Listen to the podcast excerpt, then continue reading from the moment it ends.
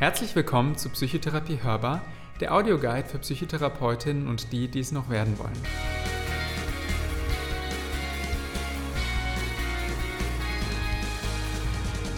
Vielleicht studierst du aber auch erst Psychologie oder willst einfach so einmal erfahren, was in einer Psychotherapie passiert. Auch dann bist du hier bei uns genau richtig. Mein Name ist David Kohler, ich bin Psychologe und befinde mich noch in der Weiterbildung zum Kinder- und Jugendpsychotherapeut. Und heute sitze ich hier gemeinsam mit vier Kolleginnen in äh, der Kinder- und Jugendpsychiatrie der Universitätsmedizin Mainz. Rechts neben mir sitzt Jasmina Eskic. Hallo. Jasmina hat gemeinsam mit mir studiert und ist ebenfalls Psychologin sowie in der Weiterbildung zur Psychotherapeutin. Genau, aber für Erwachsene. Links neben mir sitzt Florian Hammerle. Hallo. Florian ist ebenfalls Psychologe und Geschäftsführer der Kinder- und Jugendpsychiatrie. Und Florian ist bereits approbierter Psychotherapeut sowohl für Erwachsene als auch Kinder und Jugendliche. Mir gegenüber sitzt Karin Pertes. Hallo. Karin ist nicht nur Psychologin, sondern auch Pädagogin und befindet sich ebenfalls in der Weiterbildung zur Psychotherapeutin für Erwachsene. Genau. Und zuletzt möchte ich euch noch Vanessa Wolter vorstellen, die extra aus ihrer Elternzeit für die erste Folge zurückgekommen ist und in Zukunft ebenfalls den Audioguide mitgestalten wird. Vanessa ist ebenfalls Psychologin und approbierte Psychotherapeutin für Erwachsene.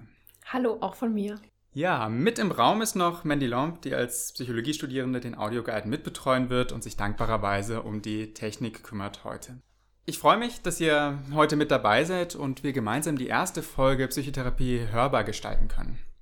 In Zukunft wird es so aussehen, dass immer zwei bis drei von uns eine Folge gestalten werden, aber für die Premiere wollten wir natürlich alle gemeinsam hier sein und euch begrüßen. Am besten stellen wir euch einmal kurz vor, was wir im nächsten Jahr so vorhaben. Ja, wir wollen im nächsten Jahr einen Audioguide gestalten, der euch zeigen soll, was Psychotherapie ist und vielleicht auch ein bisschen, wie das eigentlich geht. Das heißt, wir wollen Therapiesituationen, vielleicht schwierige Situationen oder auch Interventionen in Rollenspielen einfach hier im Podcast nachspielen. Wir zeigen oder bieten euch auch Materialien für vorgestellte Interventionen an und das Ganze sollen zunächst zwölf Folgen sein, die dann jeden Monat erscheinen werden. Also zwölf Folgen quasi wie die zwölf Sitzungen einer Kurzzeittherapie. Genau, also zwölf Folgen zu unterschiedlichen Phasen in der Psychotherapie, die so typischerweise in der Verhaltenstherapie eben ähm, stattfindet. Wir wollen verschiedene Interventionen aus den einzelnen Phasen und Techniken vorstellen. Wir wollen das Ganze aber auch so ein bisschen kritisch diskutieren, unsere eigenen Meinungen da auch so ein bisschen dazu mit reinbringen, vielleicht auch unsere eigenen Stile. Und im Prinzip wollen wir damit vom Erstgespräch bis zur Rückfallprophylaxe alles abdecken. Ich freue mich total, dass das jetzt klappt. Es ist bestimmt auch ein bisschen spannend für unsere Hörer zu wissen, wie wir eigentlich darauf gekommen sind, so einen äh, Podcast oder Audioguide zu starten. Wir sitzen gerade in der, in der Küche oder im Gemeinschaftsraum unserer Abteilung und das hat durchaus einen Grund, weil hier ist die ganze Idee eigentlich äh, geboren worden. Vielleicht kannst du uns, Karin, so ein bisschen erzählen, wie es dazu gekommen ist. Ja, eigentlich ist es dazu gekommen, ähm, wir nutzen immer unsere Mittagspause, um die besten Gespräche zu führen. Hier wird oft gelacht ähm, gemeinsam und wir haben irgendwie festgestellt, seit wir auf dem letzten Kongress waren, dass wir alle irgendwie True Crime mögen. Genau. Und haben wir hier die ganze Zeit im, ja, vor allem Podcasts über True Crime. Und da ist irgendwie die Idee entstanden, dass wir das doch irgendwie auch machen könnten. Nicht über True Crime, weil es nicht unser Spezialgebiet, aber über Psychotherapie eventuell. Wir haben einfach so in den, ähm, in den Mittagszeiten äh, auch immer wieder ganz viele Gespräche geführt, wo wir uns ausgetauscht haben, äh, wie wir in Psychotherapien umgehen. Unsere Studierende, die auch hier als Hilfskräfte dabei sind oder im Praktikum dabei sind, haben immer wieder auch Fragen gestellt, wie das eigentlich so ist in der Ausbildung, wie wird man Psychotherapeut, was macht man da. Und ich weiß nicht, wie es euch ging, aber für mich ist es auch immer ganz wichtig, von euch zu erfahren, wie ihr das so macht, wie ihr mit Patienten umgeht, Gespräche gestaltet. Ja, also in der Ausbildung ist es doch irgendwie, was wir alle so festgestellt haben, recht theoretisch und so mh, mm, praktische Einblicke haben wir eigentlich sehr selten nur bekommen. Also ich erinnere mich, dass ich im Praktikum mal bei einer Therapie dabei sein durfte, aber mehr auch irgendwie nicht. Und ja, um dieser theoretischen Weiterbildung was entgegenzustellen, haben wir uns überlegt, wäre doch so ein richtig praktischer Podcast, in dem man äh, wirklich einfach mal so ein Therapiegespräch miterlebt oder mithört, doch eine ziemlich coole Idee. Mhm.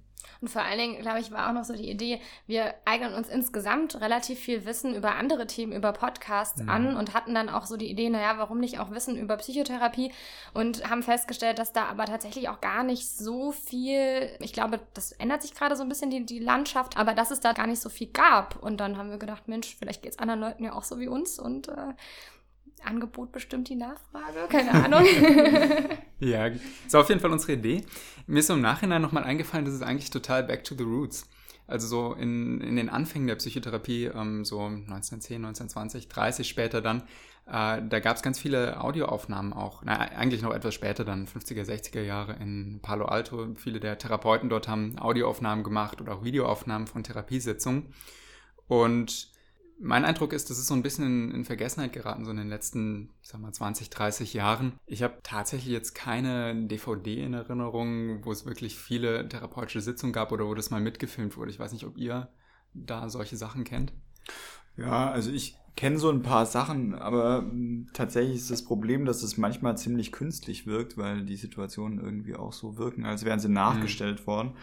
Und ähm, das hat immer dann den Eindruck des Künstlichen. Und das ist, glaube ich, was, was wir hier ja auch ein Stück weit vermeiden wollen oder was wir nicht machen wollen, dass es so entfernt von der Realität eigentlich ist, sondern mehr aus der Praxis auch was zu erzählen, was wir selber erlebt haben. Ich habe tatsächlich auch mal so eine DVD gesehen.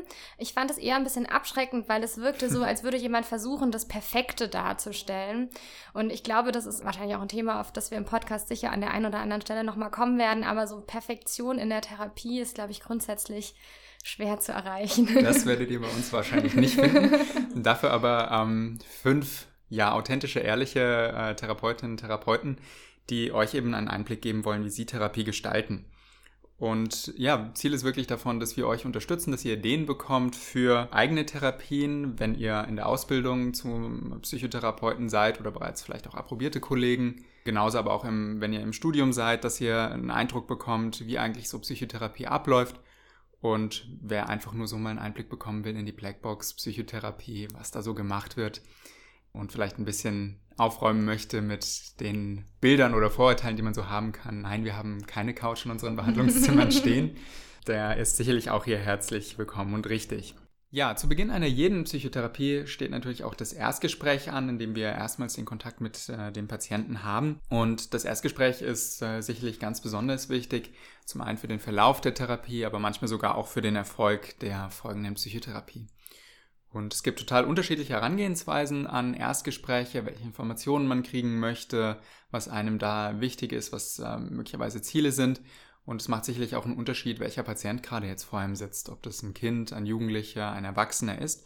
Und heute in der Folge würden wir gerne besprechen, wie wir da eben herangehen, was unsere ähm, Strategien sind im Erstgespräch, über mögliche Fallstricke und Schwierigkeiten sprechen und euch so ein bisschen näher bringen, wie das Erstgespräch in der Psychotherapie eben aussieht. Jetzt gibt es ganz grundsätzlich eine Einschränkung noch bei uns. Wir sind alle glückliche Verhaltenstherapeuten. ja, das heißt, wir können euch natürlich viel mehr Strategien der Verhaltenstherapie nahelegen. Äh, ich würde mir nicht anmaßen, viel zu Analyse oder also Psychoanalyse oder tiefenpsychologischen Verfahren erzählen oder gar Systemik, einfach weil ich davon zu wenig Ahnung habe, um das fundiert zu berichten. Aber vielleicht können wir ja mal jemanden einladen, der uns ein bisschen was darüber erzählt. Ja. Freiwillige bei uns melden. Ja, sehr gerne, sehr gerne melden. Dann machen wir in der ersten Folge schon den, den Aufruf zu Gästen.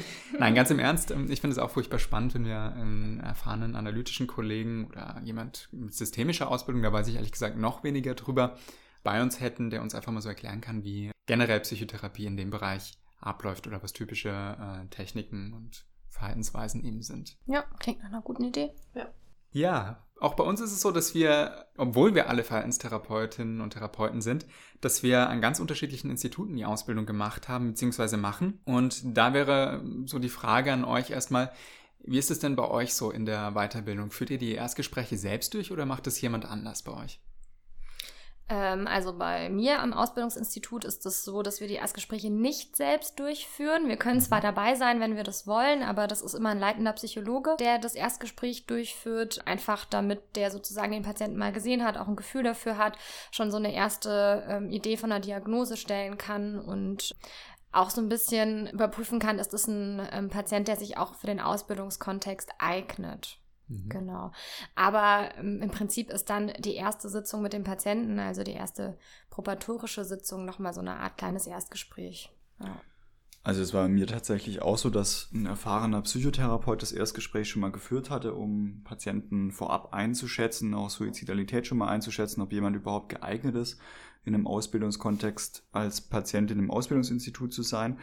Aber dann war es tatsächlich so, dass manche Patienten relativ lange auch auf eine Therapie gewartet haben und dass das erste Gespräch, was bei mir dann stattgefunden hat, schon fast wieder ein neues Erstgespräch war, weil der Abstand zwischendrin so groß war.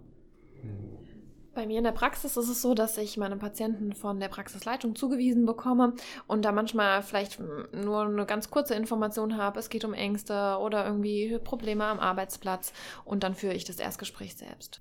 Genau, bei mir ist es ähnlich. Also ich arbeite noch in der ambulanten Praxis als Ausbildungsassistenz. Das kann man auch in der Ausbildung machen, sobald man die Zwischenprüfung hat bei manchen Instituten. Und dort bekomme ich dann die Patienten auch sozusagen zum zweiten Gespräch. Aber es ist ja trotzdem Erstgespräch ähm, bei mir, also mhm. wo ich ja auch nochmal Infos erhebe. Und ich arbeite noch in der Psychiatrie und dort ist es ein bisschen anders. Dort habe ich tatsächlich Erstgespräche ähm, mit ADHS-Patienten. Und da weiß ich relativ wenig. Also ich habe so einen kleinen Anmeldebogen, aber da ist es tatsächlich so ein bisschen wie eine Wundertüte. Also da sehe ich die Patienten zum ersten Mal und weiß noch kaum was darüber. Das ist, glaube ich, das Gleiche wie hier in der Kinderpsychiatrie in der Ambulanz. Da ja. ist es tatsächlich auch so, dass Patienten ganz frisch kommen und dass die zum ersten Mal dann bei mir aufschlagen und vorher relativ wenig Infos bekannt sind. Mhm. Es ist spannend, dass das so unterschiedlich ist. Also in meinem Institut ist es so, dass die, die die Erwachsenenausbildung machen, dass die auch das Erstgespräch äh, vorher bei der Institutsleitung haben, die Patienten. In meinem Fall, ich mache die Kinder- und Jugendlichen-Ausbildung, ist das so, auch zum Teil, weil ich einen Teil der Ausbildung auch in der Praxis mache. Ich sehe alle Patienten direkt zum ersten Mal, die landen nicht vorher bei jemand anderem. Es hat aber auch, glaube ich, noch so den Hintergrund, dass bei Kindern und Jugendlichen, für die ist es wahrscheinlich noch mal unangenehmer als für Erwachsene, wenn sie zwei bis dreimal das Gleiche erzählen müssen bei unterschiedlichen äh, Menschen. Und vielleicht ist das eben auch der Unterschied, warum das bei mir so ein bisschen anders gehandhabt wird. Ja, was die äh, Jasmina eben schon angesprochen hatte, war, dass es sogenannte probatorische Sitzungen gibt. Ich weiß nicht, ob allen Zuhörern so ganz klar ist, wie so eine Psychotherapie überhaupt abläuft. Vielleicht kannst du einmal ganz kurz so ein bisschen erklären, wie das im ambulanten Kontext aussieht, Psychotherapie. Ich versuch's. Äh, falls ich was vergesse, könnt ihr mich ja unterstützen. Also es ist so im ambulanten Kontext, dass es da verschiedene Phasen sozusagen ähm, in der Therapie gibt. Relativ neu ist es, dass es jetzt erstmal Sprechstunden gibt. Die werden von allen ambulanten Therapeuten durchgeführt und da geht es erstmal darum, grundsätzlich sich vorzustellen, wenn man noch gar nicht genau weiß, habe ich denn überhaupt äh, Bedarf für eine Psychotherapie. Das heißt, da kommt man erstmal hin und es wird erstmal geschaut, gibt es da überhaupt eine Indikation für eine Therapie. Und ähm, sollte das das der Fall sein, dann tritt man in die Propatorik ein. Äh, das sind vier Sitzungen, die dafür da sind, dass zum einen Therapeut und Patient sich kennenlernen können, dass die auch schauen können, passen wir zueinander von unseren Ideen, wie wir, was wir haben, wie Psychotherapie aussehen sollte und dass eben auch der Therapeut alle Angaben, alle Informationen sammeln kann, die er braucht, um letztendlich den Antrag bei der Kasse zu stellen. Und äh, Diagnostik wird ja auch noch in der äh, Probatorik ja, ja, gemacht. Also Ganz auch genau. ein Punkt, ähm, um dann letztendlich auch eine Diagnose in den Antrag schreiben zu können. Richtig. Mhm. Genau. Im Kindes- und Jugendbereich ist es nochmal ein bisschen anders. Wir haben etwas mehr Zeit für die Sprechstunden und wir haben, wenn ich es richtig im Kopf habe, fünf probatorische Sitzungen, sechs Sprechstunden nach 50 Minuten, die wir anbieten können. Und dann können wir die Therapieanträge stellen. Da ist es mittlerweile so, dass wir relativ unkompliziert zwölf Stunden Psychotherapie bekommen für die Kurzzeittherapie 1 und äh, die dann verlängern können, auch relativ unkompliziert auf äh, Kurzzeittherapie 2, also insgesamt 24 Sitzungen. Und wer dann eine Langzeittherapie machen möchte, der muss spätestens dann den Antrag bei der Kasse stellen, der dann auch zum Gutachter geht. Das heißt, es wird relativ viel geschrieben und beschrieben, was in der Therapie gemacht werden soll, was für Diagnosen der Patient hat, welche Vorgeschichte das ist. Und das wird dann in einen Umschlag verpackt, der noch nicht bei der Krankenkasse landet, sondern an den Gutachter weitergereicht. Mhm. Was da, glaube ich, noch ein wichtiger Punkt ist, ist, dass es natürlich nicht nur darum geht, ob ein Patient eine Therapie machen möchte, sondern ob es tatsächlich eine Störung ist, die im Diagnosekatalog in Deutschland vorhanden ist. Das ist mal das eine. Aber dass auch ausreichend Behandlungsmotivation eigentlich da ist und dass wir das so einschätzen, dass die Behandlung auch zu einem guten Outcome führen wird, ne? dass eine Verbesserung im Endeffekt möglich ist. Das ist letztlich auch nochmal ein wichtiger Teil, der gerade im Gutachtenprozess eingeschätzt werden sollte. Fairerweise muss man aber dazu sagen, dass ich glaube über 90 Prozent aller Gutachten positiv begutachtet werden, also da kann Therapie gemacht werden. Äh, trotzdem, ich finde es persönlich eine, ja, es ist eine Hürde, man muss was schreiben, das mache ich auch nicht sonderlich gerne, weil es einfach Arbeit ist. Trotzdem, wenn man die Gedanken in so einen Antrag mal gesammelt hat und das Wissen so ein bisschen zusammengetragen hat, zumindest bei mir war es so, dass die Therapie danach oft nochmal klarer war als äh, davor. Ja, ja ich glaube, das hilft. Das ist relativ kompliziert. Es gibt auch noch verschiedene äh, Unterschiede dann zwischen den Verfahren. Zum Beispiel die analytischen Kollegen kriegen tendenziell mehr Stunden bewilligt oder können auch mehr beantragen als äh, verhaltenstherapeutische Kollegen. Und letzten Endes ist es für den Patienten so, er merkt keinen großen Unterschied, ob das gerade als Sprechstunde abgerechnet wird oder als Probatorik oder als normales Therapiegespräch. Am Ende ist es in aller Regel so, dass es 50 Minuten Sitzungen sind oder auch mal eine Doppelstunde äh, gemacht wird, wenn die äh, indiziert wird, sodass äh, für den äh, Patienten da kein großer Unterschied besteht. Es hat eher einen Unterschied in der Abrechnung und in der Bezahlung an manchen Stellen und später eben insgesamt dann, wie viele Stunden überhaupt gemacht werden können. Das Ganze ziemlich komplex ist. Wir schauen später mal, ob wir noch eine gute Folie finden im Internet, wo das nochmal erklärt ist. Das würden wir euch dann in die Shownotes packen, dass ihr da einmal reinschauen könnt, wie die Psychotherapie abläuft. Ich würde da vielleicht gern nochmal kurz einhaken bei dem, was du gesagt hast, David. Gerne. Weil ich da schon durchaus auch bei mir zumindest einen Unterschied zwischen Probatorik und den weiteren Sitzungen sehe, dass Probatorik schon auch ein Stück weit davon gekennzeichnet ist, dass beide, sowohl eine Patientin als auch ich, irgendwie eine Entscheidung treffen, ob wir miteinander arbeiten wollen und dass das auch explizit dazu dient, das zu prüfen. Und dass Therapie dann vor allen Dingen daraus besteht, dass man schon eine Entscheidung getroffen hat, sicherlich nicht für alle Zeit und sicherlich auch nicht für 100 Stunden, sondern für einen bestimmten Zeitraum miteinander arbeiten zu wollen. Dass in der Probatorik für mich zumindest etwas mehr Diagnostik und auch Verstehen wollen im Vordergrund steht. Ähm, wie geht es dem Patienten? Was bringt er mit? Was ist die Lerngeschichte vielleicht auch? Natürlich eine Entscheidung auch treffen zu können, macht eine gemeinsame Therapie Sinn?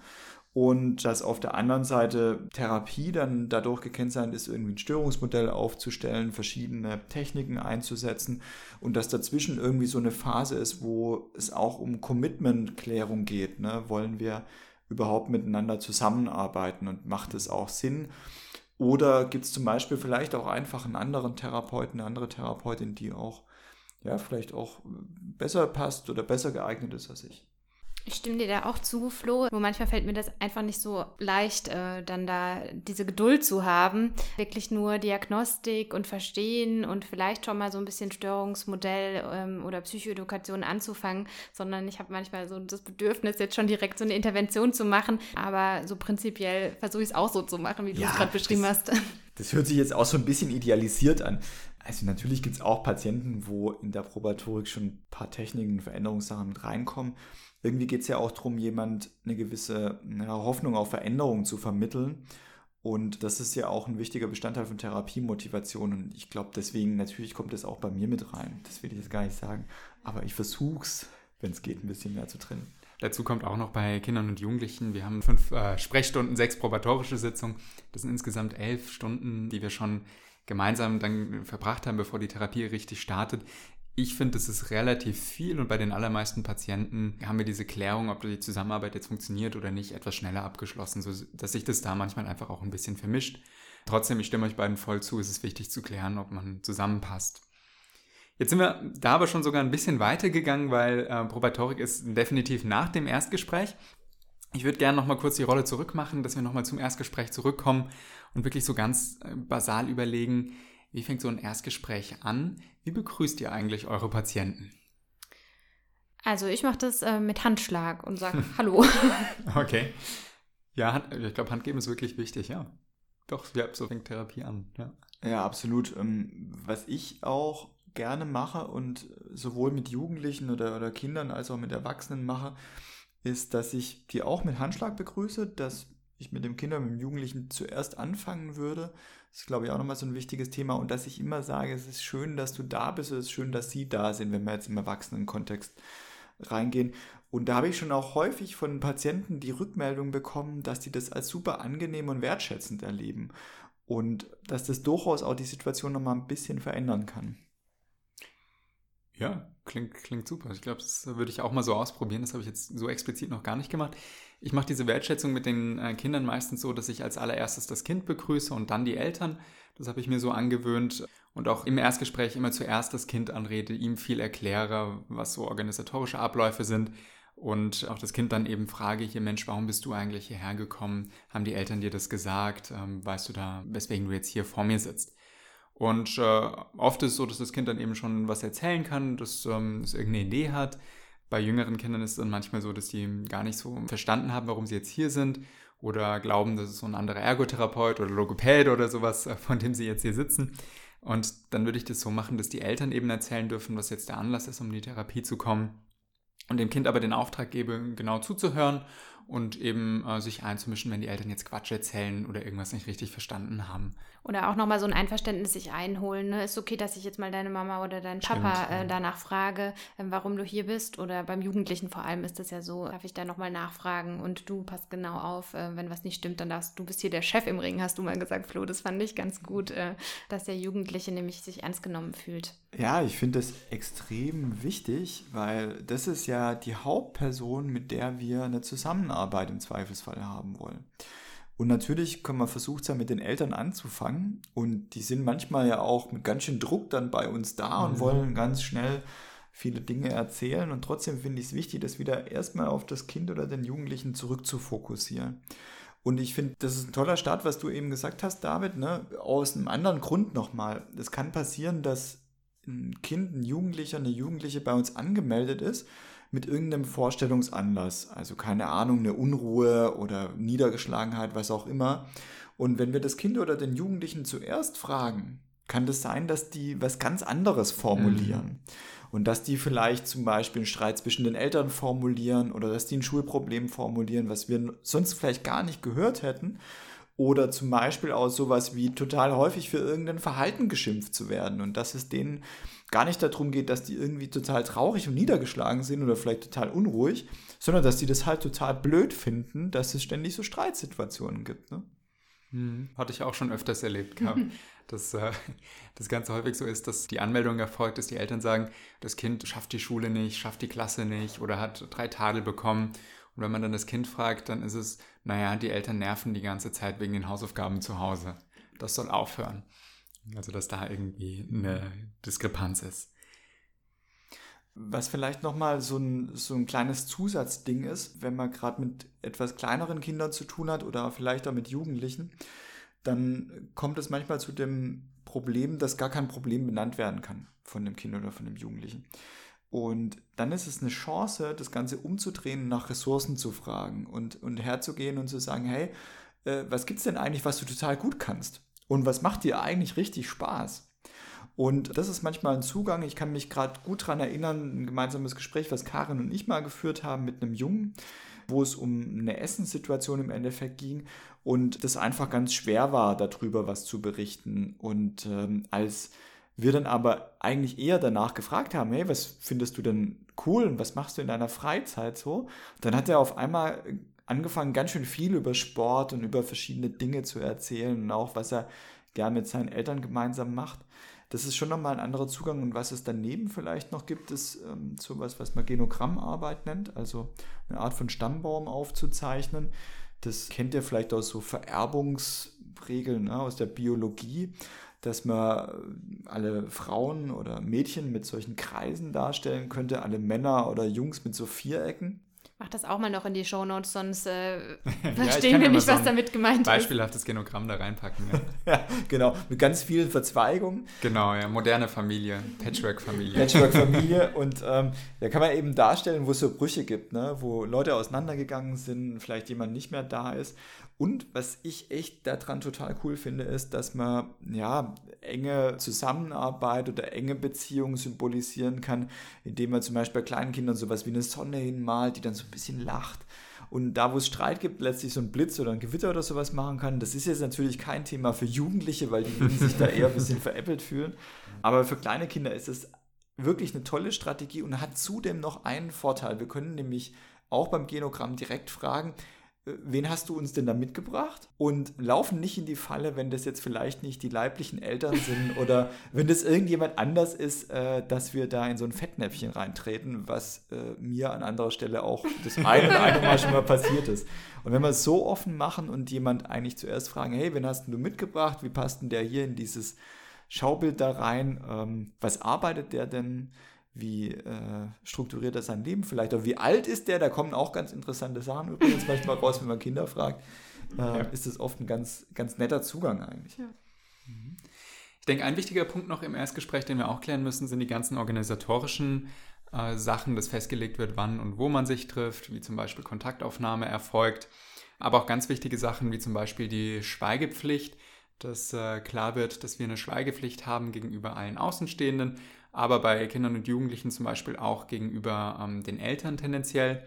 Bei Erwachsenen auch gegenüber dem Lebenspartner beispielsweise, selbst wenn der immer mal wieder in die ähm, Therapie mit hineinkommt. Und ein weiterer Punkt eben, der auch geklärt werden muss im Erstgespräch, ist das Thema Suizidalität. Dass einfach da abgeklärt ist, dass äh, der Patient sicher ist, ihm nichts passieren kann und ähm, ja, dass wir unser Ziel da eben auch erreichen, dass auf jeden Fall wiederkommt. Und da finde ich es besonders wichtig, das transparent zu machen für den Jugendlichen, dass wenn so ein Thema aufkommt, dass natürlich dann die Schweigepflicht nicht mehr eingehalten werden kann, sondern dass man da in der Pflicht ist, ähm, als Therapeut, das weiterzugeben, also bei Suizidalität und Fremdgefährdung, damit die Jugendlichen genau. gleich wissen, äh, in dem Bereich ähm, zählt das eben nicht. Hm, das ist echt gut, wenn man das schafft, das direkt vor der Erklärung von Suizidalität schon transparent zu machen, bei welchen Fällen man doch mit den Eltern sprechen muss. Trotzdem, ich finde, es ist ein Königsweg. Angenommen, wir haben dann einen Teil, wo man mit dem Jugendlichen allein da ist, sowas abklären möchte, dass man, wenn man jetzt an die Eltern herantreten muss, das mit dem Jugendlichen gemeinsam formuliert und sagt, hey, gibt es nicht für uns zusammen einen Weg, wie wir das schaffen können, da mit deinen Eltern drüber zu reden? Und da habe ich bisher mit allen Jugendlichen erlebt, dass die gesagt haben, ja, hm, schmeckt mir zwar nicht so richtig, habe ich nicht so richtig Bock drauf, aber irgendwie ist okay, dass wir das finden. Und dann gab es welche, die gesagt haben, es finden es einfacher, wenn ich das formulieren würde. Und es gab andere, die wollten das lieber selber formulieren, was für mich eigentlich die, die Lieblingssache ist, weil dann drücke ich es nicht falsch aus und verwende auch nicht irgendwie falsche Worte, sondern ähm, Jugendlicher, Jugendliche kann das selber so formulieren, wie es bei ihr im Kopf eigentlich drin ist. Ne? Ja, ein guter Hinweis nochmal, dass man äh, den Jugendlichen da auch mit einbezieht und dass man auch immer fragt, brauchst du da Unterstützung, wenn wir jetzt mit deinen Eltern nochmal drüber reden oder ähm, kannst du das selber sagen, ja. Mhm. Aber ich glaube, du hast da im Nebensatz gerade auch noch einen anderen ganz guten Aspekt genannt, den ich fürs Erstgespräch ganz wichtig finde, nämlich zu überlegen, ähm, wie schaffe ich das, dass der Patient nochmal wiederkommt. Ne? Und ich glaube, das ist vor allen Dingen auch ein ganz wichtiges Ziel fürs Erstgespräch. Ja, ich habe äh, dazu, das habe ich vor kurzem auf Twitter gelesen, ähm, ein Zitat von, äh, ich glaube, Marvin Goldfried war das, der gesagt hat, das Ziel des Erstgesprächs ist es, dass es ein Zweitgespräch geben wird. Und ich finde, das ist voll auf den, äh, ist der Nagel voll auf den Kopf getroffen. Das ist der, der Hauptgrund oder das Hauptziel im Erstgespräch, dass wir in Kontakt kommen und dass wir eben weiter auch im Gespräch bleiben werden. Ja, und deswegen würde ich auch sagen, dass tatsächlich Beziehung Top 1 ist. Das ist ein bisschen komisch, wenn Verhaltenstherapeuten sowas erzählen, weil man irgendwie erwartet, dass wir sofort irgendwie den diagnostischen Hammer auspacken und alles abchecken und Symptome erfassen. Und gleich Expo machen. Und gleich Expo machen und irgendwas gleich einen ganzen Werkzeugkasten auspacken. Und damit verbunden ist eigentlich für mich Top 2 und zwar die Abklärung von Suizidalität und Fremdgefährdung, weil das ja im mhm. Endeffekt das zweite Thema ist, dass jemand wiederkommt. Und ich muss ganz offen sagen, das Einzige, was mich im Erstgespräch interessiert, ist, dass ein Patient motiviert ist, zum zweiten Gespräch zu kommen und es bis dahin überlebt. Gut zusammengefasst. Damit sind wir am Ende unseres Podcasts. Nein, aber das ist tatsächlich das, ähm, das Hauptziel und äh, die ganzen anderen Sachen, die man eben so abklärt, dienen eigentlich dazu, eben, dass man in Beziehung kommt, dass man einen Eindruck eben bekommt, wie gefährdet ist der Patient, wie ist gerade die Situation und äh, eben dann auch schon planen kann, wie es weitergehen soll. Du hast dann im, auch im Nebensatz so ein bisschen angesprochen, das ist noch wichtiger als eben der diagnostische Hammer. Trotzdem finde ich, ist das ein wichtiger Punkt im Erstgespräch, dass wir so einen Eindruck kriegen, wie ist denn die Symptomatik beim Patienten? Gibt es irgendwelche Dinge, die ihr besonders wichtig findet, ähm, neben dem eben schon genannten, wo ihr ein Augenmerk drauf legt? Oder ist das bei euch eher so frei, dass der Patient einfach erzählt und ihr guckt, wo das Gespräch hinführt? Wie macht ihr das so? Also ich lasse häufig den Patienten zu Beginn erstmal, ähm, also wirklich ganz zu Beginn frei erzählen, weshalb er ähm, hierher gekommen ist und habe schon für mich häufig auch einfach ein paar wichtige Punkte aufgeschrieben, die ich dann nicht vergesse und leite den Patienten dann durch das Erstgespräch, um da einfach dann an manchen Stellen nochmal genauer nachzufragen, um vielleicht auch schon im ersten Gespräch eine erste diagnostische Einschätzung zu bekommen. Da kann ich mich nur anschließen. Ich glaube, es ist schon schwer genug, irgendwie überhaupt sich dahinzusetzen zu jemandem, den man nicht kennt und dann dessen Fragen zu beantworten. Und ich finde, wenn man direkt mit Fragen startet, dann kriegt das so einen Verhörcharakter. Und das, das soll es ja nun gar nicht sein. Und deswegen finde ich das auch, habe ich das auch als eher angenehm empfunden, den Patienten oder die Patientin erstmal einfach erzählen zu lassen. Und wenn ich dann merke, mir fehlen noch Informationen, dann lieber gezielt nochmal nachzufragen. Also ich sehe das auch so. Ich würde da tatsächlich mit einer offenen Frage auch starten, was jemand hierher führt und was er vielleicht auch an Schwierigkeiten mitbringt. Ähm, gleichzeitig habe ich dann schon so ein paar Ideen im Kopf, die ich eher so aus strukturierten Interviews eigentlich mitbringe, welche Diagnostikbereiche man nacheinander abchecken kann. Und da habe ich im Endeffekt so von einem großen, halbstrukturierten Interview vom Skit im Endeffekt so ein Screening-Teil mehr oder minder im Kopf. Das ist so was, da komme ich nicht drum rum. Das habe ich schon so häufig gemacht, dass das mein Kopf dann automatisch macht, ein Stück weit ähm, diese verschiedenen Bereiche nacheinander abzuchecken. Ich mache das ganz ähnlich wie du, Flo. Also ich habe auch so eine kleine Screening-Liste. Manchmal lege ich die auch noch nebendran, ähm, damit ich nichts vergesse. Und ich erkläre das dem Patienten dann auch, ne, dass es natürlich als erstes darum geht, äh, zu verstehen, warum er hier ist. Und damit ich nichts übersehe, frage ich dann immer noch ganz äh, viele verschiedene Bereiche ab. Und damit ist es dann eigentlich auch ganz gut äh, und verständlich für den Patienten. Was ich manchmal noch habe, ist irgendwie, dass Patienten, wenn sie sehr aufgeregt sind, dass ich am Anfang erstmal nochmal sage, dass das ganz normal ist, dass man aufgeregt ist und dass es ja für sie eine neue Situation ist und das erstmal nochmal validiere und äh, sage, es ist okay und lass den erstmal ankommen, also da auch dann die Beziehung als erstes hm. irgendwie äh, zu fördern. Bietet ihr Getränke an bei euch? So, habt ihr Wasser, Kaffee, Tee oder irgendwie sowas bei euch? Also ich mache das tatsächlich nur in Ausnahmefällen, weil ähm, ich sehe Therapie als Arbeit miteinander, deswegen gibt es bei mir typischerweise nichts zu trinken, außer es ist echt super heiß. Ne? Ähm, das ist eine Ausnahme. Also bei mir gibt es immer Kaffee und Kuchen und nettes ich möchte mal zu dir kommen. Nein, Spaß. Aber äh, tatsächlich Tee und Wasser ähm, biete ich den Patienten an. Bei uns bietet die Ambulanz den Patienten Wasser an. Das ist äh, sehr praktisch. Ja, bei uns ist es auch so, dass es Wasser gibt. In Ausnahmefällen biete ich manchmal den Patienten noch einen Kaffee an. Meine Erfahrung ist, meistens lehnen die das ab oder wollen das äh, gar nicht haben, weil sie auch eher so den Eindruck haben, dass es jetzt halt hier wirklich ein Gespräch. Ich finde aber die Geste ganz, ähm, ganz nett eben und es schafft einen wohlwollenden Rahmen.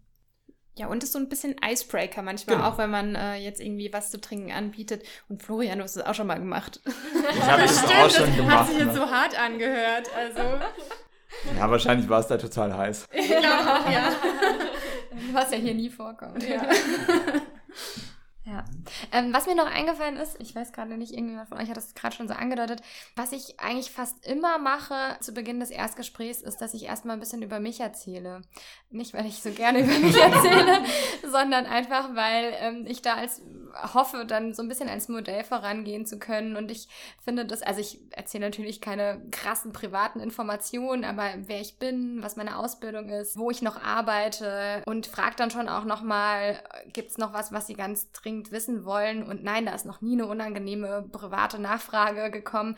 Aber ich finde, das ähm, ist auch oft ein Icebreaker, weil die dann erstmal sehen, okay, die Therapeutin erzählt auch und jetzt kann ich auch erzählen. Ja, das mache ich genauso, wie du das tatsächlich beschrieben hast. Eher relativ kurz, aber so die Kerninformation genau das gleiche. Ich habe es gerade auch gedacht. Ich frage dann auch am Ende, ob es noch irgendwas anderes gibt, was wichtig ist. Und ehrlich gesagt hat mich das noch nie eigentlich ein Patient weitergefragt, erstaunlicherweise. Mhm. Also so, so ein bisschen mache ich das auch. Ich habe das dann oft eher so im Verlauf, dass ich nochmal so ein bisschen was von mir erzähle, wenn ein Kind irgendein Hobby nennt äh, oder ein Jugendlicher, was ich auch mal gemacht habe oder was ich spannend finde, dann erzähle ich auch nochmal ein, zwei Takte dazu. Ähm, cool, der Herr Kohl hat was Privates erzählt. Ja. hat sich dann das ist auch notiert. Hoch, das ist hoch, hoch im Kurs und es wird sich auch gemerkt, das ist ja. meine Erfahrung. Also da sollte man halt wirklich darauf achten, dass man nur Dinge erzählt, die einem auch recht sind, dass der Patient das weiß und zum anderen, die man eben auch wirklich so macht, dass man da eben authentisch bleibt. Ich glaube auch, das ist irgendwie was, was jeder unterschiedlich macht. Ne? Jetzt haben wir von einigen gehört, dass äh, da man relativ offen ist oder dass man auch mal eine Frage beantwortet. Aber ich glaube, es gibt auch Kollegen, die gehen damit ein bisschen restriktiver um, sage ich mal, und ähm, geben weniger Informationen von äh, sich raus. Aber ich handle das so wie ihr, ne? dass ich auch, wenn ich mal gefragt werde, dass ich dann auch was sage dazu. Aber grundsätzlich ist das, glaube ich, auch ein Prozess. Ne? Also als ich Psychotherapie angefangen habe, war das, glaube ich, auch so, dass ich deutlich weniger erzählt habe. Ne? Und dass ich auch gar nicht so einen Anfangsteil irgendwie großartig gemacht habe, aus dem Namen vorgestellt und das war es eigentlich dann schon. Und ich glaube, das ist auch so ein Prozess, dass man mit der Zeit etwas lockerer wird oder dass es so eine Verschmelzung zwischen der eigenen Person und so dem Therapeuten-Ich gibt. Er ist halt ein Teil von einem. Darüber haben Jasmin und ich auch gerade gesprochen, bevor der Podcast angefangen hat, nämlich, dass man natürlich auch eine Rollenidentität sich schafft als Therapeut. Ne? Und äh, wir sind ja noch in der Ausbildung und da noch mittendrin sozusagen. Bei Kindern und Jugendlichen finde ich einfach auch noch wichtig, ähm, das sind 50 Minuten, die ein Kind mit einem Erwachsenen alleine hat. Das ist etwas, was sonst so im Alltag von Kindern und Jugendlichen kaum vorkommt. Und vor allen Dingen sind wir Erwachsene, die nicht im familiären System dabei sind. Das heißt, wir haben auch die Möglichkeit, alleine durch unsere Person Dinge nochmal gerade zu rücken oder zumindest zu zeigen, dass es auch andere Menschen gibt mit anderen Wertvorstellungen, anderen Gedanken und Kindern so ein bisschen die Möglichkeit zu, zu geben, zu zeigen, hey, ich kann mich auch anders als meine Familie entwickeln, sofern sie das dann eben auch möchten. Und das finde ich einfach einen wichtigen Punkt, weswegen ich relativ, ich glaube, relativ viel Selbstoffenbarung mache in der mhm. Therapie und viel preisgebe von mir, wie ich so bin, wie ich ticke, was ich denke über gewisse Sachen. Einfach mit dem Hintergedanken, dass ähm, ein Kind eben die Möglichkeit hat, das so ein bisschen abzugleichen gegenüber dem, was es aus der Familie oder aus dem schulischen Umfeld mitbekommt. Ja, und tatsächlich nicht nur für Kinder gilt das, finde ich, sondern auch für Erwachsene. Einfach ähm, Absolut. da auch andere Ansichten kennenzulernen vielleicht. Mhm. Ja, und ich glaube, das ist ja schon ein wichtiger Punkt, weil wir müssen schon bedenken, dass wir in der Psychotherapie eine total asymmetrische Beziehung eigentlich herstellen. Ne? Da sitzt jemand vor uns, der ganz viel und vielleicht auch durchaus sehr persönliche Dinge über sich erzählt und gegenüber sitzt irgendjemand, der eigentlich ganz wenig Dinge erzählt. Das führt natürlich ja auch zu einem sehr starken Ungleichgewicht und zu einer Dysbalance eigentlich, was man normal im äh, alltäglichen Leben im Normalfall nicht so hat. Ne? Absolut. Ja, ich glaube, wir haben so die, die wichtigsten Punkte besprochen für den Inhalt in den Erstgesprächen. Ich habe noch ähm, einen Leitfaden so ein bisschen rausgesucht für verschiedene Symptome, die man eben oder Symptombereiche, die man abfragen kann, den ich am Anfang ganz hilfreich fand, dass ich nichts irgendwie Wichtiges vergessen habe oder mir im Nachhinein noch einfiel, ach shit, du hast gar nicht zur Familiensituation gefragt oder du weißt gar nicht, in welche Klasse das Kind geht. Den würden wir euch auch noch hochstellen. Das ist der, der bei uns in der Kinder- und Jugendpsychiatrischen Ambulanz verwendet wird ich mache das nicht so streng, wie das da draufsteht, bin ein bisschen freier geworden, aber das war für mich am Anfang ein ganz guter Anhaltspunkt, um so alles Wichtige zu erfassen. Mir fällt gerade noch eine Sache zum Inhaltlichen ein. Ähm, und zwar, das äh, frage ich eigentlich immer so dann am Ende, was der Patient sich denn eigentlich äh, von der Psychotherapie erhofft oder wie er ja. sich das ähm, überhaupt vorstellt. Weil, ah, es ist sehr spannend, um zu gucken, äh, deckt sich das denn auch mit so meinen Vorstellungen von Psychotherapie? Was sind denn seine Ziele überhaupt? Finde ich irgendwie immer noch ein ganz wichtiger Punkt, den ich am Ende nochmal mit den Patienten bespreche. Und auch noch, was hat er bisher getan, ähm, dass es besser wird? Ne? Was hat er, äh, wie hat er mit dem Problem gearbeitet, bevor er zu uns kommt? Mhm. Ja, ich finde es auch, glaube ich, deshalb ganz wichtig, was du gerade gesagt hast oder was ihr beide gerade gesagt habt, das im Erstgespräch auch schon mal anzudeuten, auch wenn da möglicherweise jetzt erstmal was kommt, mit dem man vielleicht noch nicht unbedingt arbeiten kann, aber einfach, um auch schon mal so klar zu machen, Therapie ist nicht nur berichten, was alles nicht gut gelaufen ist, sondern sich immer gleichzeitig auch zu überlegen, und wie können wir es jetzt irgendwie besser machen. Also es ist nicht nur ein Abladen von Problemen, sondern es ist auch ein ähm, Blick für, dafür zu bekommen, wie man da was verändern kann. Und ich glaube, je früher man das implementiert und sozialisiert mit dem Patienten, umso weniger äh, wird es nachher dann schwierig, ähm, ihn in die Veränderung zu bekommen. Auf jeden Fall, ja.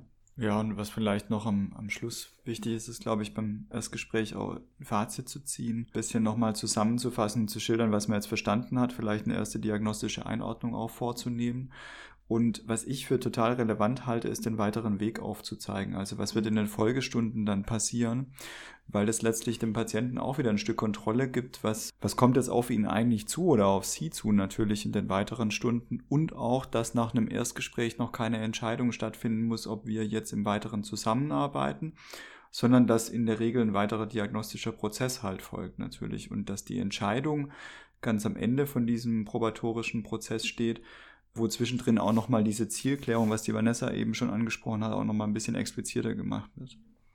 Ja, was, was wir jetzt noch haben, wo wir noch nicht so drüber gesprochen haben, sind natürlich Schwierigkeiten und Probleme, die so im Erstgespräch auftauchen können. Und wir hatten gerade, Jasmina, wir hatten heute Mittag ja mal drüber gesprochen gehabt, dass du das ein Erlebnis hattest im Erstgespräch. Vielleicht kannst du uns das nochmal erzählen. Genau, also das war tatsächlich so eine Situation, ähm, in der ich eine Patientin zum ersten Mal gesehen habe. Und es hat sich relativ schnell rausgestellt im Erstgespräch, dass wir Unterschied, also wirklich ganz unterschiedliche Vorstellungen davon haben, wie ähm, Therapie aussehen könnte.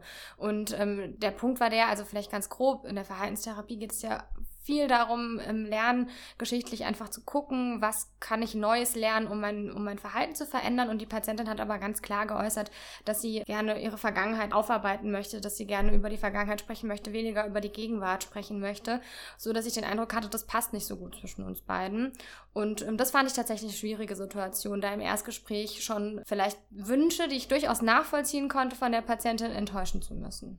Also ihr sagen zu müssen, dass das zumindest mit mir so nicht, nicht funktionieren können wird. Ja. ja, das kann ich gut nachvollziehen. Ich glaube, das wäre auch für mich schwierig gewesen, wenn man so merkt, da ist ein Therapiekonzept da, was man entweder total erschüttern müsste oder verändern mhm. müsste und gleichzeitig so den, den Wunsch ähm, der Patientin sieht und der ja durchaus auch legitim ist und mhm. gerechtfertigt ist. Und es gibt Therapieverfahren, die wesentlich mehr auf die Vergangenheit fokussieren, als das die Verhaltenstherapie tut oder auf andere Art und Weise wahrscheinlich. Äh, und da dann eben jemand weiter zu empfehlen oder weiterzuschicken, ist sicherlich eine gute Entscheidung. Vielleicht an der Stelle ganz kurz ähm, generell, wir werden auch im Laufe des Podcasts immer wieder über Patienten sprechen. Und das sind nie Patienten, die so existiert haben, sondern das sind Prototypen, äh, Patientenbilder, in die unsere Erfahrungen mit verschiedenen Patienten eingeflossen sind, die aber so nicht existiert haben und die man so auch nicht wiedererkennen kann.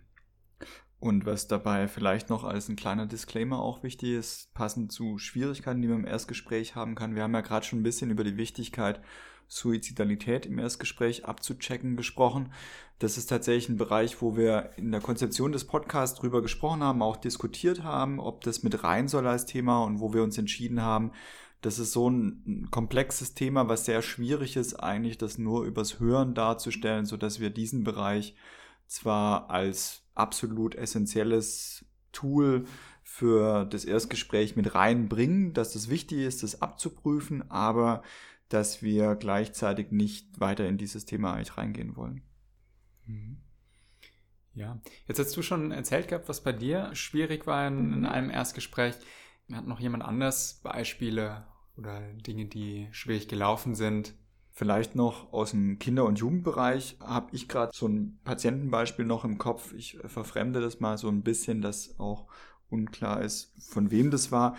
Im Endeffekt ging es hier um einen Vater, der ständig den Sohn unterbrochen hat, der eigentlich durchaus von seiner Symptomatik erzählen wollte, war ein Jugendlicher, aber wo der Vater durchaus einen größeren Redefluss hatte, den Sohn immer wieder unterbrochen hat und der gar nicht zu Wort eigentlich kam und gleichzeitig der Vater auch ganz viele Ziele formuliert hat, die der Sohn erfüllen muss. Die der Sohn erfüllen muss und der selber eigentlich nicht unbedingt bereit war, da irgendwas beizutragen. Das war durchaus ein sehr herausforderndes Erstgespräch, den immer wieder unterbrechen zu müssen und schließlich sogar so einen Redestein einzuführen, weil der einfach das gar nicht so richtig gemerkt hat, dass er ständig dazwischen quatscht. So viel zum Thema keine Interventionen im Erstgespräch. Manchmal geht es nicht anders. Mm, ja.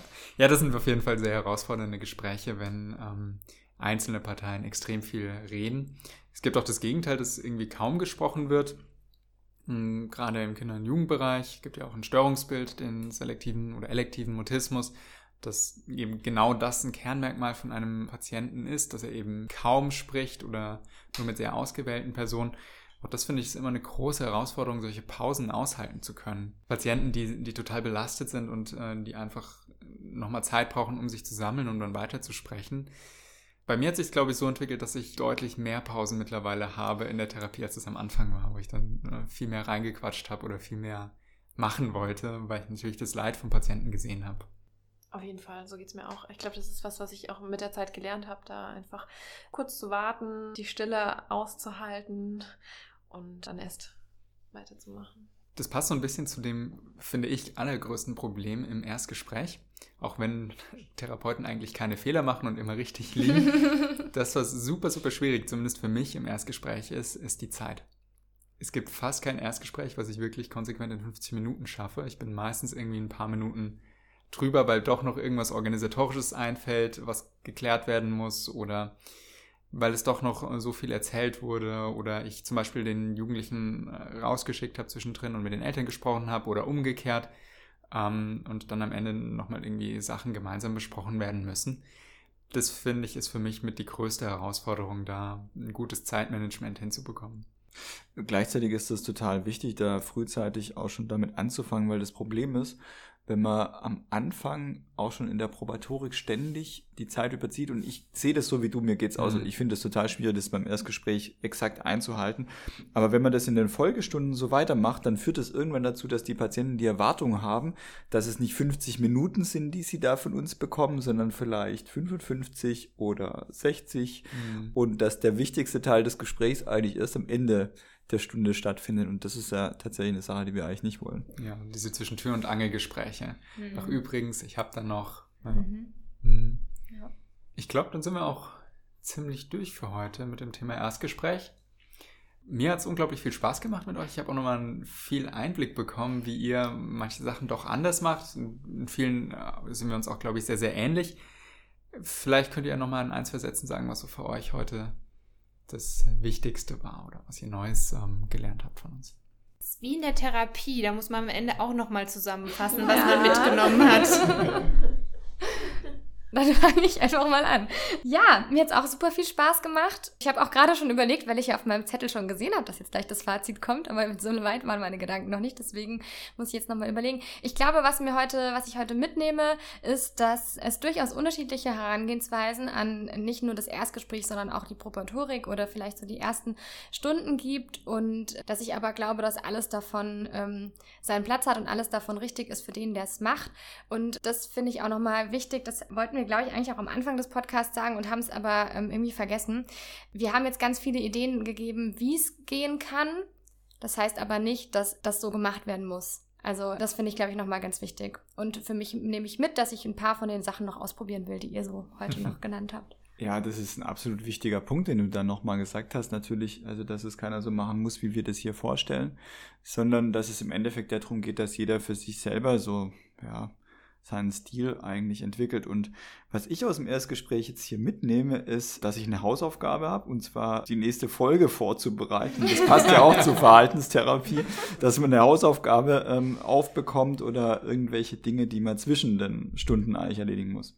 Also von meiner Seite aus, was ich jetzt am wichtigsten fand, ist, dass äh, ihr alle eigentlich Beziehungen als ersten Faktor genommen habt äh, oder als erstes, was man fördern sollte im Erstgespräch. Und äh, es ist ja schon mal eine große Gemeinsamkeit und dass eben jeder sehr authentisch ist, glaube ich, darin, wie er das macht und dass äh, das ja dazu dient, eben mit dem Patienten in Kontakt zu kommen und dass es eben ein zweites Gespräch gibt. Das fand ich ziemlich gut, dieses Zitat, was du da genannt hast, David. Ja. Daran habe ich auch gerade gedacht, ähm, dass äh, wir alle so in den noch Zielen so übereinstimmt äh, waren mit der Beziehung.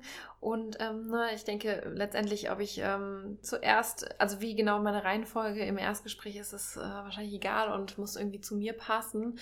Und wenn das zu mir passt und ich mich damit wohlfühle, dann glaube ich, merkt es auch der Patient und dann ist schon mal eine super Gesprächsatmosphäre, die dann vielleicht ein zweites Gespräch folgen lässt.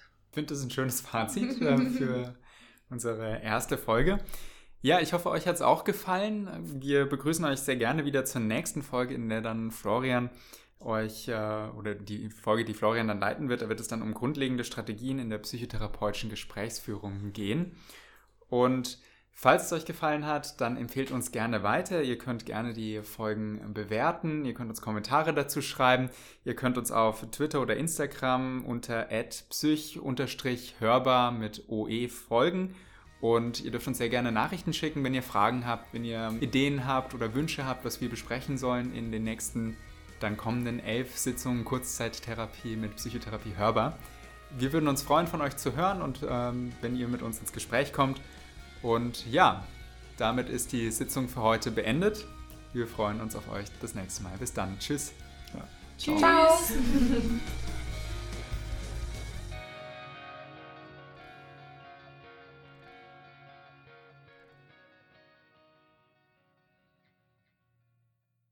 Diese Folge Psychotherapie hörbar wurde unterstützt durch eine Förderung des Gutenberg Lehrkollegs.